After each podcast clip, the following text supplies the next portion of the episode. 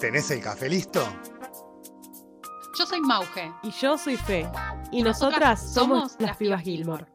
Te esperan cada viernes para revivir cada episodio de las chicas Gilmore. Buenos días, buenas tardes, buenas noches. Bienvenidos y bienvenidas a un nuevo episodio de las pibas Gilmore. En esta oportunidad vamos a hablar del capítulo 20 de la segunda temporada. Ya estamos acercándonos al final. Y se llama Se necesita ayuda. Va básicamente de ayudarse mutuamente todos, en realidad. Porque tenemos una línea que abarca a Lorelai y Richard. Tenemos otra línea que abarca al descubrimiento de la vocación de Lane. Y tenemos una línea muy, muy importante, que es básicamente el tendal que quedó gracias a Rory y Jess. Y bueno, el regreso de Dean. Hay un montón de cosas para charlar en este episodio, en general más que nada, ¿no? Porque quedaron muchos cabos sueltos del anterior, más que nada porque sabemos que Jess se fue de Stars Hollow después de lo que pasó, Luke y Lorelai terminaron peleados y básicamente todo el pueblo cree que Jess es el culpable. Entonces vamos a estar en un episodio en el que Rory está eh, bastante sesgada, constantemente queriendo probar lo contrario. Yo todavía no sé, o sea, lo sospecho que es por eh, la atracción que ella siente y todo lo que quieras, pero es una defensa constante con Jess. O sea, todo el mundo que ella lo ve trata de no echarle la culpa, cuando en realidad sí lo fue. Así ella sido intencional o no, esa es otra cuestión, pero que fue la culpa de Jess y en parte de ella supongo también. No vamos a decir que no, porque fue una imprudencia de los dos. Pero bueno, una vez que tenemos esa línea, podemos entrar también a ver qué es lo que pasó con Dean, que a mí me tenía bastante intrigada que él no estaba enterado de lo que había pasado. Mal. Además, viendo las reacciones que había tenido durante los capítulos anteriores con respecto a Rory y Jess, quería saber qué opinaba Dean de toda esta cuestión. Bueno, en primer lugar, vamos a hablar más que nada porque me parece maravilloso que se haga de esta manera esta presentación de Carol King, que seguramente Fe lo va a pronunciar mucho mejor, pero es nada más y nada menos que la autora de la banda de sonido de Gilmore, que me encanta ese nivel de humildad de ella, de presentarse incluso como parte del elenco y ser nada más y nada menos que la dueña de la mm, tienda de música de Stars Hollow.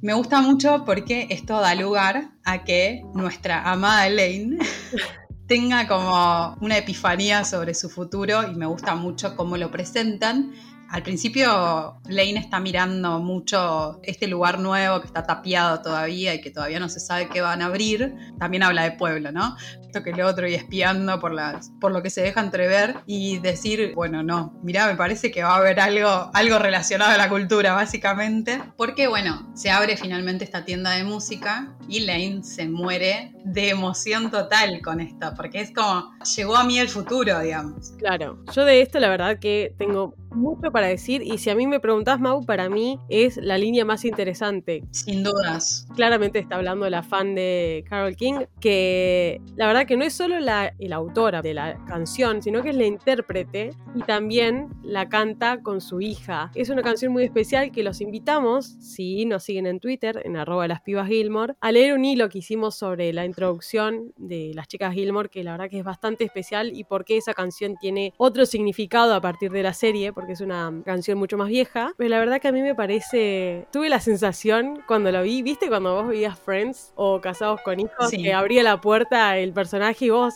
sí, aplausos y gritos del público. Sí. Bueno, yo tuve esa reacción con, con, ella y era como que yo decía, por favor, introduzcan aplausos o sonidos que festejen, porque la verdad que me parece fabuloso y realmente yo sentí esa humildad. Es una grande, averigüen, lean, estudien sobre Carol King. Es tremenda, totalmente talentosa. Y a mí me encanta que tenga el personaje de Sophie y me encanta que tenga el peso también que tiene en el, personaje de Lane. Y me causa mucha gracia esto de pueblo porque es real, es la atracción. O sea, donde no hay nada, claro. ¿qué van a abrir? ¿Y cómo será? ¿Y qué habrá? Y que sea de un único rubro que no existe. Y aparte, lo que es re gracioso es que Carol, bueno, Sophie, viene de Nueva York. Entonces es una neoyorquina que viene al pueblo a revolucionarlo con puro rock and roll. Así que no sé, a mí de verdad que esta línea me llena de emoción y me encanta verla a ella en la serie. Me encanta que haya hecho la canción y me encanta que no sea la única vez que la vamos a ver, que va a ser un personaje recurrente a tal punto que la vamos a ver en el revival. Me parece súper maravilloso, además, también que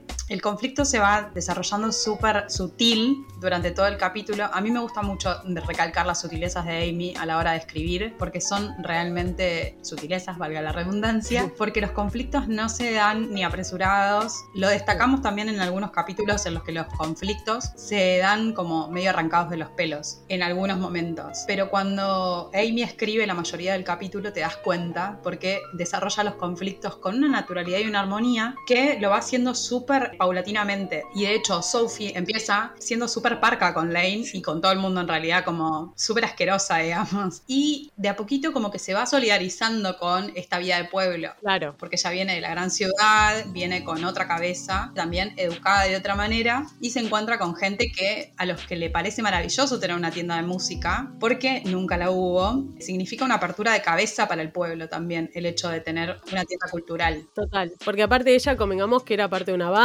entonces viene a romper con todo eso convencional. Y yo creo que ella también viene así con esa onda, obviamente no estoy juzgando ni nada, pero muy de ciudad, ¿viste? Muy de frialdad, de decir no toques la guitarra porque la vas a romper, no toques la batería porque... Y como que de a poco se da cuenta y baja el ritmo de pueblo como diciendo, no, claro, acá el ritmo es otro. Claro, es todo nuevo. Se cuidan las cosas, porque obviamente si vos en un local, yo voy a Buenos Aires, voy, rompo una guitarra, bueno, listo, no me conoce nadie. Ahora, vengo acá, le rayo una guitarra a alguien y van a decir, esta boludita, claro que... Ya saben dónde vivís. Claro. Me encanta porque eso también lo cuenta Amy, de alguna forma, sí. que va pasando de una forma muy paulatina. Parece súper interesante cuando Lane quiere entrar a Sophie's Music, que es el equivalente a entrar en, no sé, un sex shop o algo, lo que vos digas, la más controversial del universo, para ella era como, ¿qué hago? ¿Intro no intro? Si me ve alguien, claro. se la veía la madre, imagínate. El problema era ese. Hacia el final del capítulo, me encanta mucho cuando, cuando lo comparte con Rory a esto, que le dice, ya sé lo que quiero ser. Es maravilloso eso. Tiene una revelación completa y me encanta porque, bueno, nada, es hermoso ese momento en el que te das cuenta de que querés ser tal o cual cosa. Más que nada, cuando tenés una revelación sobre algo o algún aspecto de tu vida en particular, cualquier cosa que te des cuenta, digamos, es como el meme de, se dio cuenta. Claro. Llegás a ese momento y decís, ay, ya está, puedo respirar tranquila porque ya sé lo que quiero ser o ya sé lo que, lo que soy o ya sé un montón de cosas. Me parece fantástico, está muy bien hecho. Y además me encanta porque para Lane el hecho de darse cuenta que quiere ser baterista, que quiere ser música y rocker, es como salir del closet. Claro. Porque quizás lo tuvo toda la vida ahí, yo lo interpreté como eso, o sea, contárselo a todo el mundo, tipo ella va por estar solo diciendo que quiere ser rockera. Me gusta mucho eso, es como todo lo que tenés adentro y no puedes decir, llega un momento en el que lo decís y te alivia y a su vez te alivia para con los demás también. ¿Por qué? Porque las chicas se ponen re contentas de esa situación, de decir, llegaste, llegaste a ese, a ese lugarcito, digamos, donde te diste cuenta que querés ser. Yo lo noté también en esto que vos decís de la tranquilidad de admitirlo, la tranquilidad de darte cuenta realmente, pero también la dificultad y el miedo de aceptarlo. Sí. Porque una cosa es admitir que esto es una cosa y otras cosas es aceptarlo y empezar a trabajar por eso, sean lo que sea, ¿no? La percepción que cada uno tenga, que me parece que estoy totalmente de acuerdo con lo que vos decís, porque al fin y al cabo todo se resume a hacer lo que uno siente. Exacto. En este caso ella siente que nació para ser baterista y que su vida va a ser esa, no importa por dónde la lleve la vida. Ella quiere estar con una batería en mano. Y lo importante también de tener apoyo, ¿no? A un apoyo que, por ejemplo, como Sophie, que al principio tal vez te cuesta un poco entrar, pero que después te dice, ¿sabes qué? Sentate, probá, vení, ensayá. Justamente estaba leyendo cuando investigaba un poco para este capítulo, porque aunque no parezca, algo preparamos. estaba leyendo opiniones y una de ellas es que decían qué mal, o sea, qué actitud fea tenía Rory cuando Lane le dice, quiero ser baterista. ¿Y cómo lo vas a hacer? ¿Y cómo lo vas a comprar? ¿Y dónde vas a poner la batería? Esta gente no tiene amigas, porque básicamente es el trabajo de los amigos ese. Claro, entonces sin dejar de apoyarla, también bajarla un poco a tierra, porque sabemos que Lane es súper volada y en ese sentido capaz que ella, o sea, decidió ser baterista y listo. Bueno, para cerrar el conflicto de Lane, me gusta mucho que cuando se pone finalmente a tocar la batería, después de ensayar todo el día ritmos distintos y la disociación de las manos, me gusta mucho que ella se sienta toda contenta, de bueno, yo voy a estar en el fondo, le dice Sophie, por si viene la policía, y Lane parece que hasta ahí termina y ella se pone toda contenta y dice, podrás apagar la luz porque a veces mi mamá toma este camino. Ay, ahí me partió el alma, porque siempre me partió el alma Lane igual, Pero Sí, sí, siempre. en ese momento te das cuenta de que ella, incluso contra las reglas de su mamá, va a hacer lo que quiera. También habla de un respeto para con lo que quiere la madre, porque lamentablemente vive bajo su techo y sus reglas y demás, y todavía es una adolescente, mal que mal. No la actriz, pero bueno, Lindsay. Ya tiene como, ya te acerca la jubilación ahí, Keiko. Claro, sí, sí, sí. Keiko tiene como 17, pero de aporte ya. Sí, sí, sí. Cuestión, ella tiene que seguir sus reglas y demás, pero aún así está explorando el mundo y buscando cómo poder consagrarse y ser ella misma, digamos, para con su vocación principalmente, que es algo que todos y todas buscamos durante toda nuestra vida.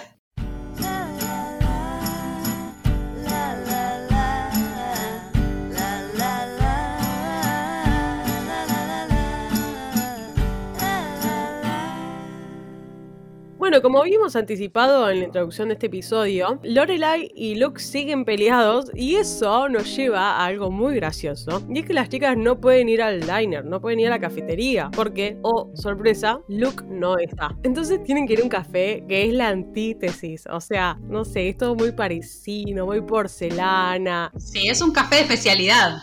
Pero no es tipo el palermitano, es más, más fifí, es muy, muy, muy delicado, tipo nivel servilletas de tela. Sí, Y obviamente lo gracioso es que, es merendar en el Palacio Dujó. claro, algo así. Y Michelle, por supuesto, desayunadito a las mañanas. Las chicas se lo encuentran, entonces un cruce muy gracioso. Bueno, mientras están desayunando, claramente cero conformes con el servicio, con el lugar y con la comida, porque no es su estilo, Rory le pide por favor a su madre que la ayude una vez más a saltarse la cena de los viernes. Y otra vez es por la cuestión de Dean, sí, nada más que en esta oportunidad es porque Rory quiere arreglar las cosas. Dean no está enterado que están mal, pero claramente él vuelve del viaje y tienen que arreglar esta cuestión. Ella tiene que explicar qué le pasó en el brazo y bueno, todo lo que ya sabemos. Y Lorela le dice, entonces me parece perfecto que no vayas, porque a mí también me da tiempo y me da la oportunidad para inventar una historia de por qué estás quebrada. Principalmente después, Lorelai va a la cena, pero le inventa una, una-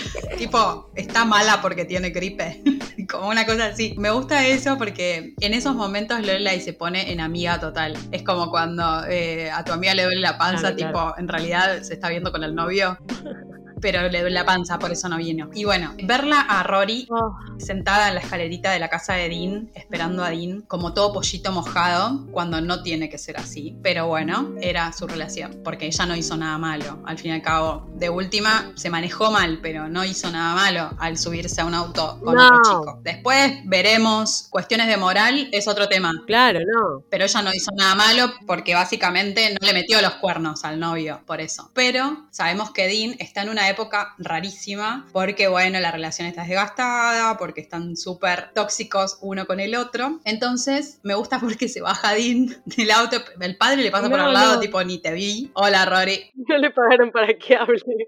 No, no, no, ese no. Ni se lo ve, parece la de Coso, la de la chica superpoderosa que se le veía la mitad del cuerpo también. Sí, sí, sí. Después de eso, me gusta que Rory utilice su propia inteligencia emocional. No la inteligencia emocional de la relación, sino su propia inteligencia emocional. Yo no puedo hablar, entonces te escribí. ¿Por qué? Porque yo sé escribir, no sé hablar. Es muy gracioso que le escriba. O sea, Rory, la gente escribe una carta, la deja y se va. Para eso decís las cosas. O sea, si lo vas a decir enfrente, yo. Bueno, a veces no podemos. O sea, yo, a mí me daría muchísima, no sé si ansiedad es la palabra, pero yo no podría escribir algo así y darte la carta y quedarme ahí parada esperando a que vos reacciones. Dicho sea de paso, que reacciona pegándole una patada al bolso. Sí, sí, sí. Toxicodín. ¡Loco! Es raro, pero bueno, algunas personas no podemos hablar a veces en momentos importantes y escribimos. Bueno, yo igual para gancho, en mi defensa, porque siempre quedo como el culo. En este podcast quedo como el culo siempre. Cuando uno escribe algo, se lo manda a la otra persona. Claro. Punto. No es que esperas que lo lea delante tuyo. Eso es lo que yo digo, quedarte ahí. Rory esperó para mí como para explicarle por si él no entendía algo, para mí. Aparte le dice, toma, lee esto. Y lo lee. Tim, te Sí. amo. Ay, sí, yo también. Vos, Sí. tarado, vos también sos bobo. Leí toda la carta. Claramente no te va a escribir te amo. Claro, pasó a decirle te amo, pegó una patada al bolso y después le invitó a comer asado.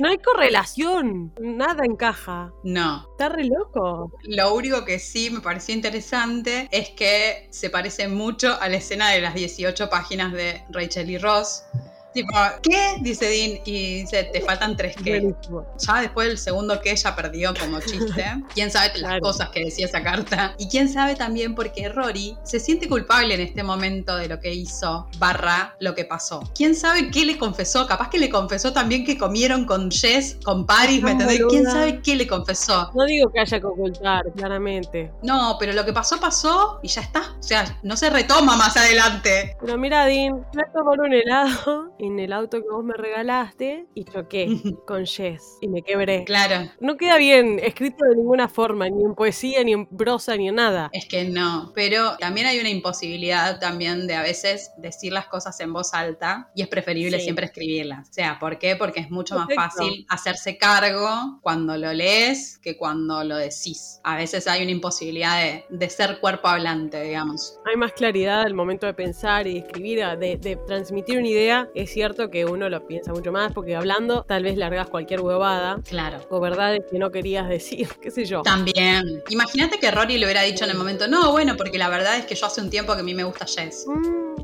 Quizás eso no es información relevante que necesite Claro. Dean para este momento, más que para enojarse el triple. En este momento vos no necesitas darle información extra. Y quizás Rory se iba de boca. Bueno, la realidad es que terminan dentro de todo bien, sorpresivamente bien. Rarísimo. Sí, cuando Lorelai vuelve de la cena y mientras le está pegando no sé qué cosa en el yeso, le dice, mira mamá, la verdad que yo me esperaba que explotara y todo lo contrario, me invitó a comer y reaccionó re bien y Lorelai, defensora del pueblo, dice, no, no, pero tal vez es bueno y nosotros no lo teníamos en cuenta o no sabíamos que era así, como, como diciendo, eres genial. Es increíble lo polarizada que está Lorelai. Jess lo odia y me encanta que le dijeron el anticristo, porque realmente es el anticristo. Y que Dean, no sé, sea un ángel. Sí, además, la metáfora esa del maíz. me dio su maíz. Claro. Se me dio su maíz. No. No, su maíz mientras comíamos.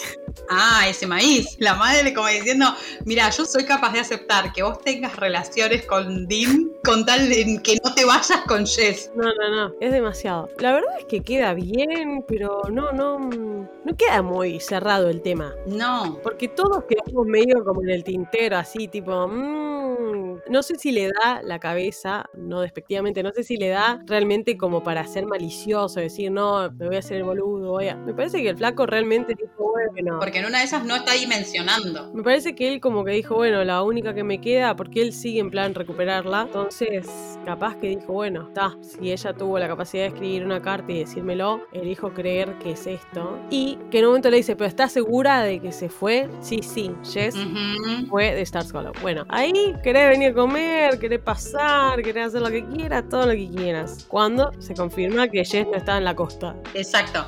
También es esa la seguridad de, de Dean. Si Jess no está, no hay peligro. Claro. Porque la nena no se puede ir con otra gente, básicamente. Medio rari. Pero al menos Dean tiene toda la información contenida en una carta.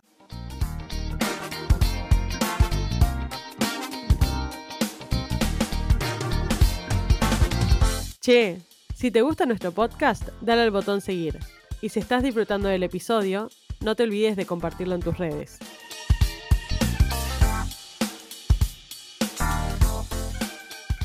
Volviendo a la cena de los viernes, Lorelai se entera que Richard está dándole forma a esto, que tuvo la visión en el capítulo anterior de volver a los negocios, a su nueva oficina de seguros. Pero tenemos un problema, Houston, que se llama Margie, que es su secretaria de toda la vida, que no va a participar en esta aventura. Margie ha abandonado la conversación porque Richard no le puede pagar todo lo que le paga la compañía original, entonces Margie le dijo que no iba a participar.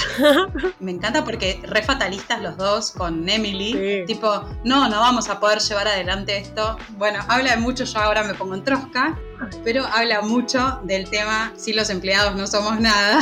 Claro. Y básicamente el tema principal ahí es que sin la mano de obra, ¿qué hago? Porque yo puedo poner la cabeza, puedo poner el nombre, pero la mano de obra y quien va a, por ejemplo, conciliarme todas las reuniones, mantener esta oficina en funcionamiento, no va a estar. Entonces, eh, bueno, nada, Que de Iban los hecho, derechos laborales justo esta semana del primero de mayo. de hecho, también había leído yo en un momento, porque hay cosas que no se nos va pasando, se nos van pasando. Pero que vos decís que sin los empleados no somos nada. También esto de que cuando los tenemos, en el caso de Emily decía que era un inoperante, la secretaria de Rick. Sí. Muchas veces dijo que no servía para nada. Sí. Entonces, Total. cuando la tenían, era como que tal vez no la apreciaban, porque yo creo que Emily no tenía la capacidad de ver el trabajo, ¿no? Que ella hacía o el, el rol que cumplía. Y ahora que él es más un trabajador independiente, que la está remando un poco solo, sin un monstruo detrás que lo apoye, que le da guita, realmente se están dando cuenta del valor que tenía esa persona y el recurso humano que tenían cuando la tenían a ella. Convengamos que estamos hablando de una persona que tiene mucho conflicto con sus empleados, como es Emily, que cada dos por tres está cambiando de mucama y demás. ¿Qué sería ella sin sus empleadas? O sea, jamás podría tener la casa que tiene si no fuera por sus empleadas. Sí, pues no la veo fregando pisos, la verdad. No. Y menos de ese, de ese kilometraje de, de casa también. De hecho se lo ha transmitido Sí. a Lorelai en un sentido de que Lorelai ha limpiado los platos, lo vimos en el piloto, en el primer episodio, Sí. que se pone a lavar los platos y la mira como diciendo, pero ¿qué haces? ¿Qué estás haciendo tocando los platos sucios, tocando un detergente? Sí. Es tremenda. Bueno, entonces, después de este momento fatalista de entonces no abrimos el negocio porque no tenemos empleados, Lorelai le dice, mira papá, yo te puedo dar una mano mañana y ponemos en funcionamiento mientras podemos ver un montón de marchis, porque básicamente podés entrevistar a un montón de marchis y encontrar a la Entonces, Lorelai se aventura Genial. porque es un caos igual. Me gusta mucho, me gusta mucho esta forma de acercarlos a ellos a través del trabajo, que básicamente es la relación que Richard más estable tiene en toda su vida. Sí, y que también va a conocer el lado que no conocen de Lorelai, el lado desconocido, el lado responsable, el lado Sí. eficiente, el lado que realmente conecta más con él. Y convengamos que también Lorelai viene preguntando mucho sobre qué hacen los seguros, qué- de qué trabaja el papá. O sea, me encanta porque a los 32 años todavía, 32, 33 años, todavía no tiene idea de lo que trabaja el padre. Sí, mal. Y bueno, empieza también, es un como un conocerse mutuamente. Richard conoce una faceta de Lorelai que desconoce y Lorelai conoce una faceta de su papá que también desconoce. Es más, lo demuestra con las metáforas que utiliza, tipo, metiste un gol porque llamó a alguien, concilió una reunión con alguien, mejor dicho. Y bueno, después de eso, Lorelai empieza como a poner en funcionamiento la oficina, lo lleva a la librería, No, me encanta. una aventura que comparte normalmente con Rory ella. Me encanta que él le lleve un topo de post-its Ay, a sí. Emily de regalo, como querer compartir eso, como el de la tienda de souvenirs. Y, y lo más gracioso es que le dice, eh, pero Lorelai, tipo, ¿de dónde sacaste todo esto? ¿Dónde sabes todas estas cosas? Y Claro. le dice, pa, lo que hago en la posada. Claro, Me encanta que le hace comprar de todo, cuadernos, libros, brochadora, ganchos, clips, Sí. todo lo que se te ocurra. Y una frase que me quedó grabada siempre que dijo, para ganar dinero Sí. hay que gastar dinero. hay que gastar dinero, sí. Eso estaba muy divertido. Todo el intercambio, y es como también verla a una Lorelai pequeñita yendo de compras con su padre, como que todo eso me lleva a un recuerdo que nunca vimos, pero que me lo imaginaba así. Tal O cual. Como que esa podría llegar a ser su colección. Principalmente eso, y además también me gusta que Lorelai esté siempre un paso adelante de lo que su papá va a pedir. Cuando le pide que arme, por ejemplo, la cuenta en el restaurante para que no vayan a cada rato a, a comprar cosas, directamente que arme una cuenta y le dice, ya lo hice. Y que Richard se queda maravillado con esas cosas, tanto que se olvida de las entrevistas a las secretarias. ¿Por qué? Porque se siente cómodo con Lorelai. Claro, lo que tiene es que no va a haber ninguna como ella, y la verdad que está trabajando ella así porque lo está haciendo porque lo ayuda, porque es el padre, porque sabe que lo necesita y porque realmente es eficiente. Muy gracioso el intercambio que tienen Lorelai y Emily por teléfono.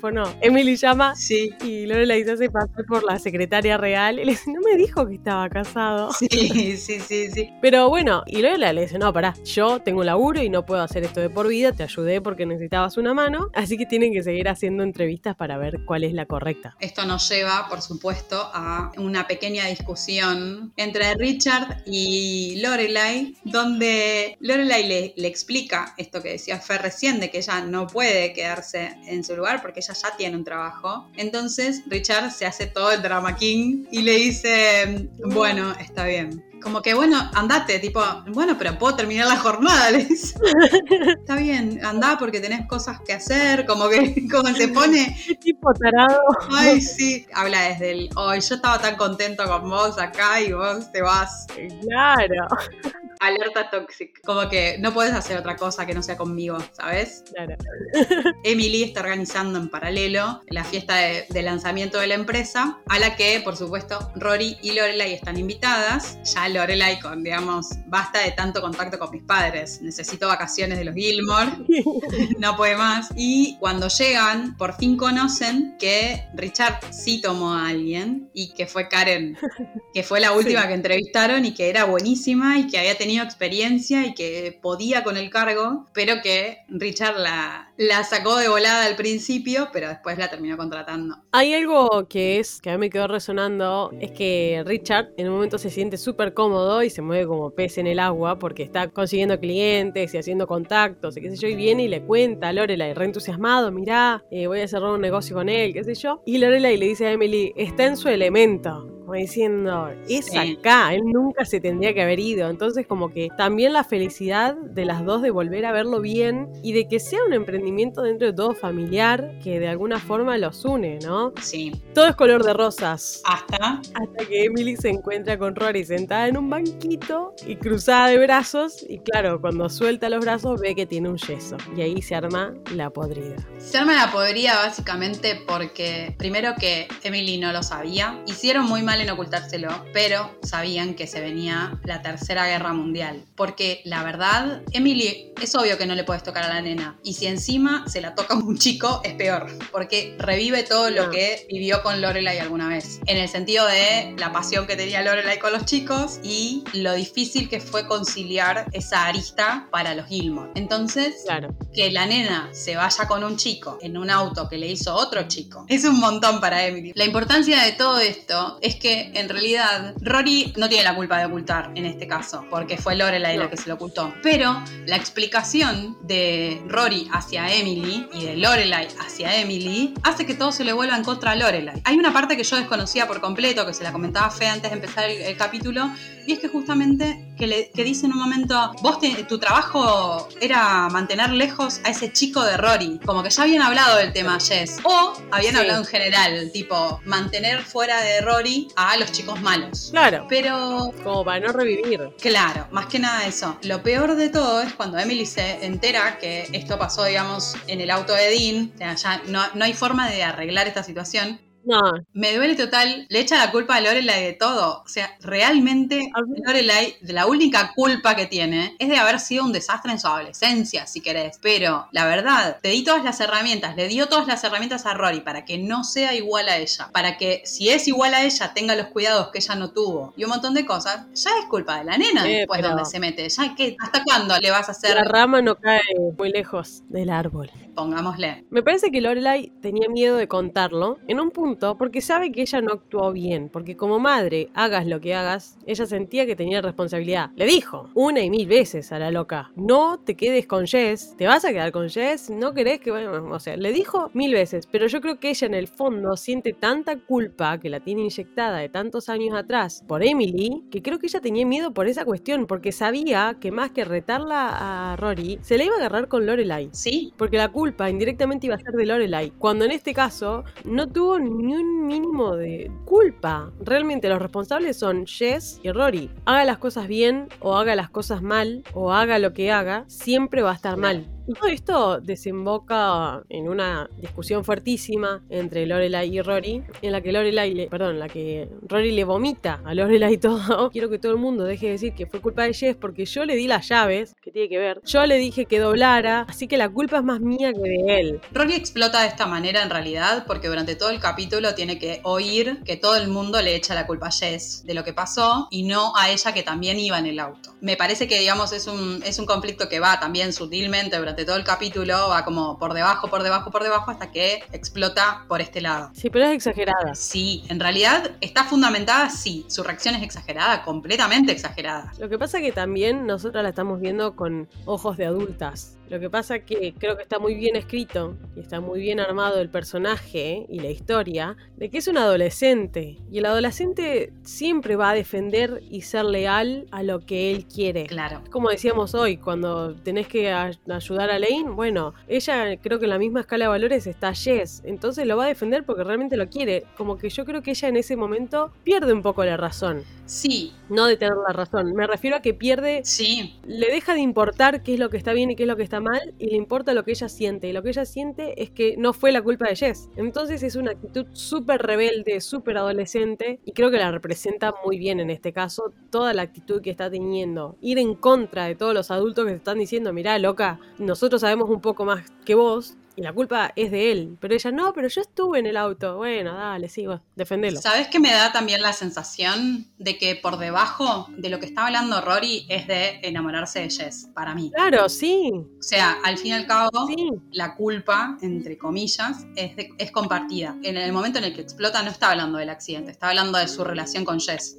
Entonces, Exacto. Por eso también está tan exagerada, tipo, che, basta de verme como el angelito de Stars Hollow, porque yo también me enamoro de los chicos malos. Y soy yo la que lo busqué, y soy yo la que, la que dije que sí para ir a darle clases, y soy yo la que dije que sí a que se subiera al auto, y hay un montón de cosas que yo también hice, digamos. Eso no quiere decir nada, porque podés decir que no en cualquier momento, porque acá viene la bajada de línea de siempre, podés decir que no en cualquier momento aunque hayas dicho 35 sí anteriores. Ya sabemos todo eso. Rory no está hablando de eso, está hablando de la culpa para con la relación con Dean incluso, porque tiene también ese conflicto dando vueltas durante todo el capítulo. O sea, si bien Dean se lo tomó a bien, sabemos que ella siente culpa. Ella esperaba, yo creo que también un... Déjame, yo creo que ella esperaba como que fuera un poquito, ¿no? Necesitamos que se dejen, basta. Claro, pero lo que yo creo que lo que vos decís, que ella está hablando como diciendo, yo estoy enamorada de él y lo voy a bancar, así como Lane banca que ella toca la batería, Rory banca que se está enamorando de Jess. El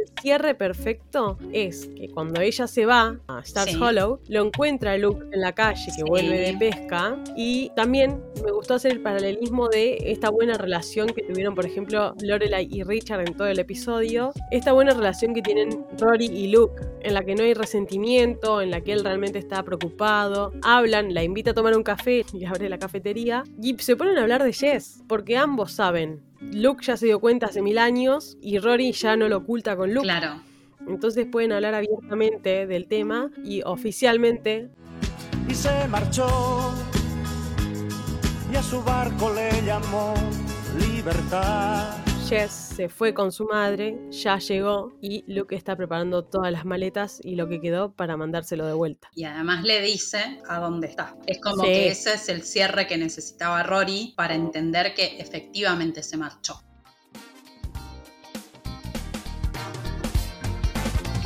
Este fue el capítulo de hoy. Mientras tanto, podés seguirnos en arroba las pibas Gilmore en Twitter e Instagram. Las pibas Gilmore un podcast dedicado 100% a las chicas Gilmore.